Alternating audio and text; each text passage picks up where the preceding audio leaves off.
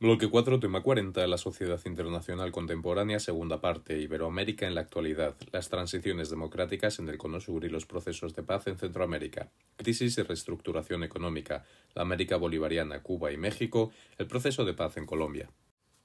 La región de América Latina va a sufrir una transformación política durante la década de 1980, abandonando las dictaduras que dominaron el territorio durante los años 70 mediante distintos procesos de transición. En general, podemos diferenciar cuatro modelos para la transición democrática en la región. En primer lugar, serían las transiciones controladas por los propios sistemas dictatoriales de carácter militar, como en el caso de Chile. En segundo lugar, tendríamos aquellas en las que se produjo un colapso del régimen autoritario, como sería el caso de Argentina. En tercer lugar, aquellos que fueron tutelados por potencias externas, como sería el caso de Panamá. Y finalmente, aquellas transiciones que se produjeron a través de pactos entre el poder y la oposición, con la celebración de elecciones libres como broche en como broche de acuerdos de paz, como por ejemplo fueron los procesos de Guatemala y El Salvador. Los principales factores que propiciaron estas transiciones fueron, en primer lugar, el cambio de la política de Estados Unidos a nivel exterior, que puso fin a la doctrina Cóndor. En segundo lugar, fue la pérdida de legitimidad de estos movimientos autoritarios, eh, unido a un clamor social y a una mayor estructuración de la oposición democrática. Además, también convergieron factores internacionales como fueron el auge de movimientos de protección de derechos civiles y derechos humanos, como por ejemplo fueron las Madres de Mayo en Argentina, y también la nueva resignificación de la Iglesia como se produjo en el caso de Chile además de organizaciones internacionales como Naciones Unidas, la Unión Europea o la Organización de Estados Americanos. Los principales métodos que se utilizaron fueron, en algunos casos, la reinstauración de las antiguas constituciones, como en el caso de Argentina, en otros se introdujeron nuevos marcos jurídicos, como en el caso de Brasil, y finalmente, en el caso de Chile, se hizo convivir el autoritarismo previo con un modelo democrático entrando a analizar en mayor profundidad las transiciones en el Cono Sur, como podemos señalado, los antecedentes serían este cambio en la política de Estados Unidos sobre la región, que va a iniciar con su finalización del apoyo al presidente Balaguer en la República Dominicana y el fin del Plan Cóndor como política en cuanto al Cono Sur. Así se va a iniciar la promoción de la democracia en la región con el fin del triunvirato eh, militar en Ecuador en 1978 o la victoria de Belaunde en las elecciones de Perú en 1980. En el caso ya del Cono Sur, más concretamente en Argentina, tras el golpe de Videla de 1976 existía un régimen militar de terrorismo de Estado. Frente a él estaba la oposición sindical y grupos de derechos humanos. Tras la derrota de Argentina en la Guerra de las Malvinas y debido al aumento de la deuda y la situación económica, va a producirse el colapso del régimen militar y eh, se van a celebrar elecciones en 1983 donde Raúl Alfonsín será el primer presidente electo tras la dictadura militar. En el caso de Uruguay, el golpe de De Micheli en 1973 será el que instaure una dictadura de carácter cívico-militar. Se va a intentar institucionalizar en 1980, pero en el referéndum va a ganar el no y, unido a las revueltas sociales, provocará nuevas elecciones en 1983 que ganará el Alberto Sanguinetti, iniciando un nuevo periodo de democratización con el Partido Colorado. En el caso de Chile, eh, de Chile perdón, el golpe de Pinochet de 1973 va a instaurar una eh, dictadura de terrorismo de Estado similar a la de Argentina y en 1980 con una nueva constitución y el plebiscito de 1988 va a iniciar este proceso de democratización en el cual Pinochet va a seguir siendo una figura relevante puesto que se mantendrá como jefe de las Fuerzas Armadas y también se le nombrará senador vitalicio. En el caso de Brasil, el golpe de 1964 de eh, Humberto de Alencar será el que inicie el proceso de dictadura en el país con eh, un inicio de aperturismo eh, con en, en, los años 70 que Joao, Joao Batista iniciará la transformación hacia el modelo democrático ya en 1985, iniciándose en las elecciones de este mismo año el proceso constituyente que culminará con la constitución brasileña de 1988. Finalmente, en el caso de Paraguay, podemos señalar el golpe de Alfredo Stromer de 1954 como el inicio de la dictadura militar en este país que eh, promulgará durante este periodo una, la Constitución de 1967 y eh, se producirá un aislamiento a nivel internacional de la política paraguaya. No obstante, en 1989 se dará un nuevo golpe de, Estado por parte de Andrés Rodríguez que va a convocar elecciones ganadas por el Partido eh, Colorado de Paraguay y iniciará una reforma política que culminará con la Constitución de 1992. Además de las transiciones del Cono Sur, es también relevante la transformación que se, que se, produjo en los procesos de paz en Centroamérica. Esta región, la de Centroamérica, había sido eh, un escenario de las tensiones de la Guerra Fría, con enfrentamientos entre conservadores y comunistas que generalmente acabaron en guerras civiles y en una, en una región caracterizada por una pobreza, subdesarrollo y también por la represión y el control de la economía y de la sociedad por parte de las oligarquías. Además, la intervención de Estados Unidos en estas en estos países para evitar la llegada al poder de bloques de izquierdas, junto con la injerencia cubana y de la Unión Soviética, aumentaba la tensión en estos países, destacando sobre todo los conflictos en Guatemala entre la guerrilla del URNG eh, la, eh, con la, contrainsurgencia de los militares, que produjo eh, también un genocidio a nivel de campesinos y indígena. En El Salvador se enfrentaron el Frente Farabundo de Martí de Liberación con el ejército iniciando una guerra civil en 1981.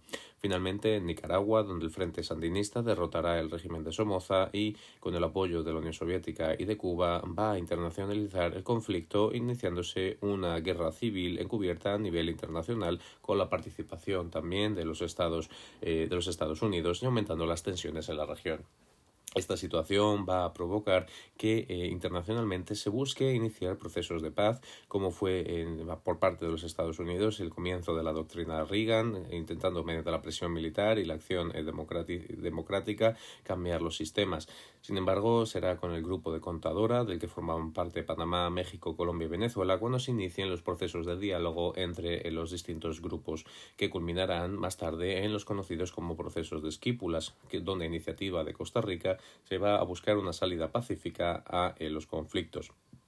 este proceso de esquípulas eh, culmina en dos eh, acuerdos, Esquípulas 1, donde se va a formar el Parlamento Centroamericano, y Esquípulas 2, donde se van a reconocer los principios de democracia, de control de armas y de reconciliación, así como la inclusión de las distintas guerrillas en partidos políticos. Se inicia así con este proceso de Esquípulas el, eh, el procedimiento de integración centroamericana, conocido también como SICA. Además, debemos señalar el periodo de los años 80 como un periodo de crisis y reconstrucción económica en la región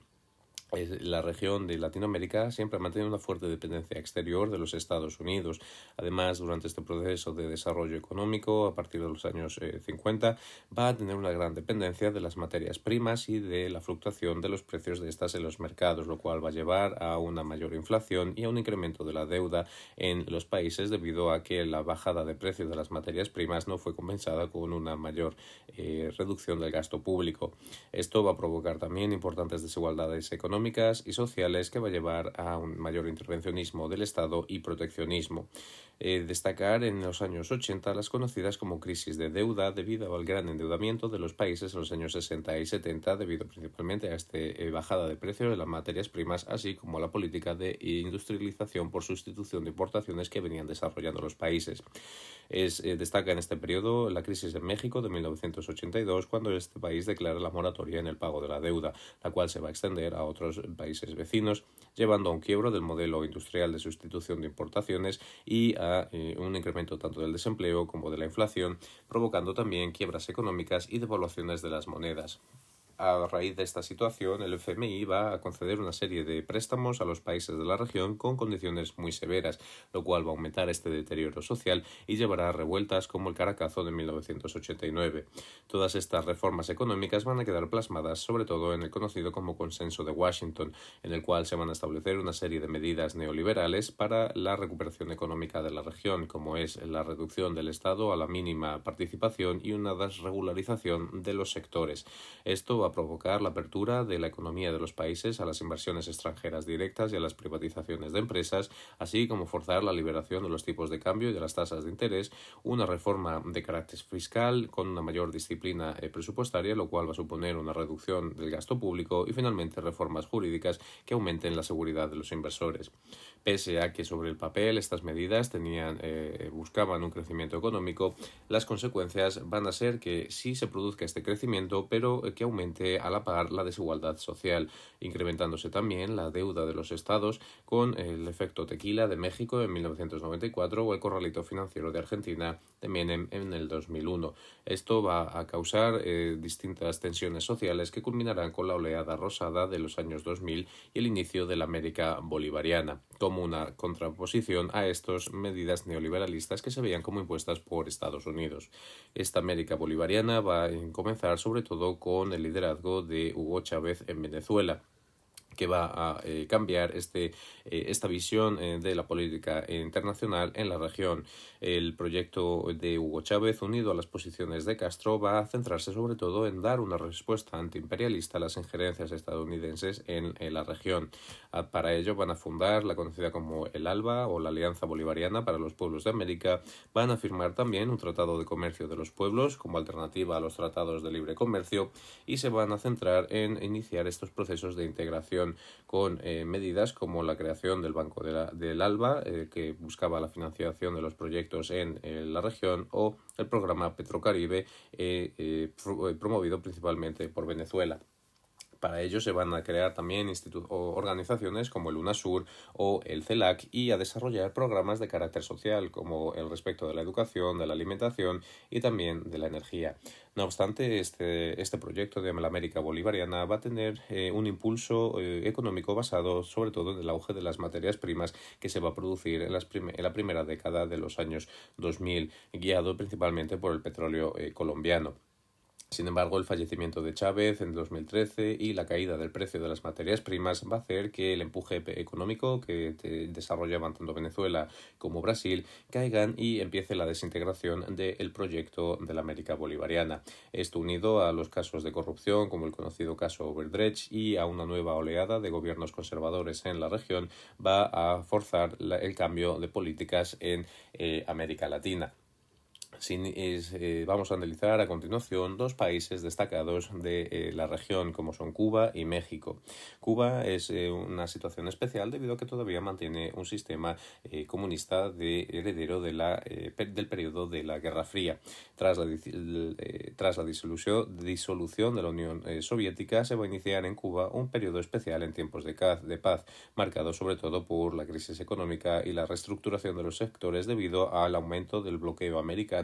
y a la posición también de otros países occidentales para forzar el cambio en Cuba, quien había perdido, como hemos dicho, el apoyo de la Unión Soviética. Eh, sin embargo, la llegada de Chávez al poder en Venezuela va a suponer un balón de oxígeno para el país y eh, posteriormente, a partir del año 2006, se va a iniciar un, un, proceso de reformas con el traspaso de poderes de Fidel a su hermano Raúl Castro y eh, que va a iniciar también un cierto aperturismo, levantándose a nivel internacional. El bloqueo eh, con, por parte de la América Bolivariana, se va a levantar. El bloqueo que existía contra Cuba en la Organización de Estados Americanos y la llegada del presidente Obama a la Casa Blanca también va a suponer un acercamiento de las posiciones entre ambos países, retomando la relación sin embargo, la llegada de Trump a los Estados Unidos y el cambio también de posiciones en algunos países va a, paralizar o a frenar este, este, aperturismo internacional. Sin embargo, eh, la reforma de la Constitución del 2019 que se produjo en Cuba ya va a reconocer la propiedad privada, el mercado e incluso la capacidad eh, de aceptar inversiones privadas, lo cual destaca este proceso evolutivo que está sufriendo eh, Cuba.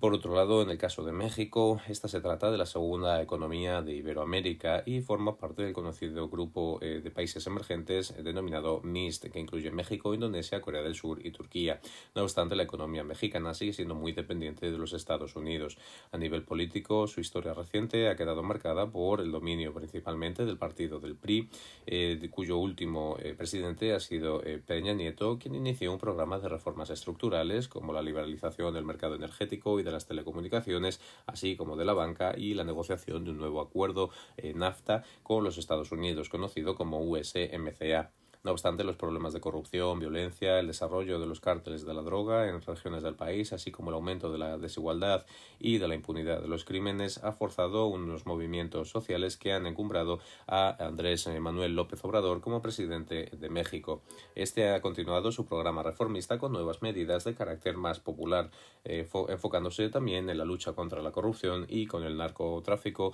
como una de sus principales prioridades. A nivel de política exterior, destaca la posición de México dentro del Grupo de Puebla que se formó en 2019, dando un giro a esta posición que se había mantenido tan cercana con los Estados Unidos para prestar mayor atención a los países del sur y eh, enfocarse más en una política iberoamericana que tan estadounidense. Finalmente, incluyendo todos estos procesos de transformación de los países de Iberoamérica, no podemos dejar de señalar la situación de Colombia y, y su proceso de paz. Los orígenes del conflicto en Colombia los podemos encontrar en el periodo denominado de la violencia, que se extendió entre 1948 y 1958, que enfrentó a conservadores y liberales. Esta este enfrentamiento va a, terminar con la creación del denominado Frente Nacional y la firma del Pacto de Benidorm, que va a dejar fuera a otros movimientos políticos eh, que se van a organizar en guerrillas para reclamar su eh, cuota de poder, como son las guerrillas del M-19, las FARC y el ELN esta, estas, estas guerrillas que van a iniciarse como movimientos políticos van a evolucionar, no obstante, por motivos económicos y del narcotráfico, también apoyándose para su crecimiento en las desigualdades que existen entre el campo y la ciudad y en la tensión eh, política de los territorios. Eh, los procesos de paz con cada una de estas guerrillas han sido diversos. Con el M-19 se van a iniciar tras el proceso de toma y retoma del Palacio de Justicia en Bogotá de 1985, cuando Belisario Betancourt va a comenzar las negociaciones para la desmovilización de esta guerrilla que culminará en 1990 con la formación de un partido político. Por su parte, las FARC va a ser José Manuel Santos quien inicie las negociaciones cuando este es presidente y firme el Acuerdo de La Habana del 2016, cuando se eh, acuerde el alto el fuego y la continuación por, eh, por parte de los dos, de los dos mm, del gobierno y de las FARC para la desmovilización de estas. Esto se quedará plasmado en el conocido como Acuerdo de Cartagena, que incluía la integración política de las FARC como partido político en Colombia, que no obstante será rechazado por referéndum nacional, lo cual llevará a la renegociación y la aprobación del conocido como Acuerdo de Bogotá. En este Acuerdo de Bogotá se incluyen eh, puntos como eh, programas de inversión rural, la creación de una jurisdicción especial para los crímenes que se produjeron por las FARC, así como la amnistía de ciertos delitos que se cometieron previamente al conflicto. No obstante, el presidente Iván Duque buscó una revisión de este acuerdo que no obstante no, se ha llegado a plasmar. Sin embargo, pese a que este acuerdo fue firmado por la mayor parte de las FARC, hubo una escisión del Frente Primero y del Frente 33 que continúan activos actualmente en Colombia, sobre todo en la región del Putumayo, destacándose eh, motivándose esta escisión sobre todo en cuestiones relativas al narcotráfico con México y Ecuador. Finalmente,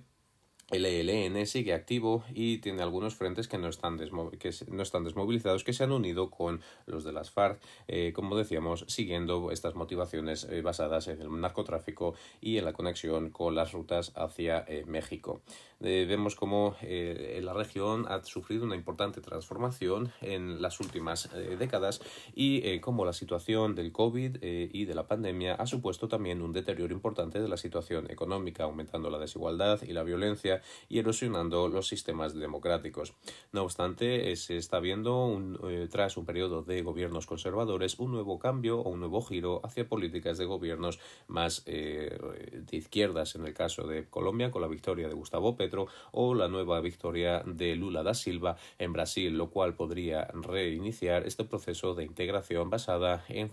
organizaciones como el UNASUR o el CELAC.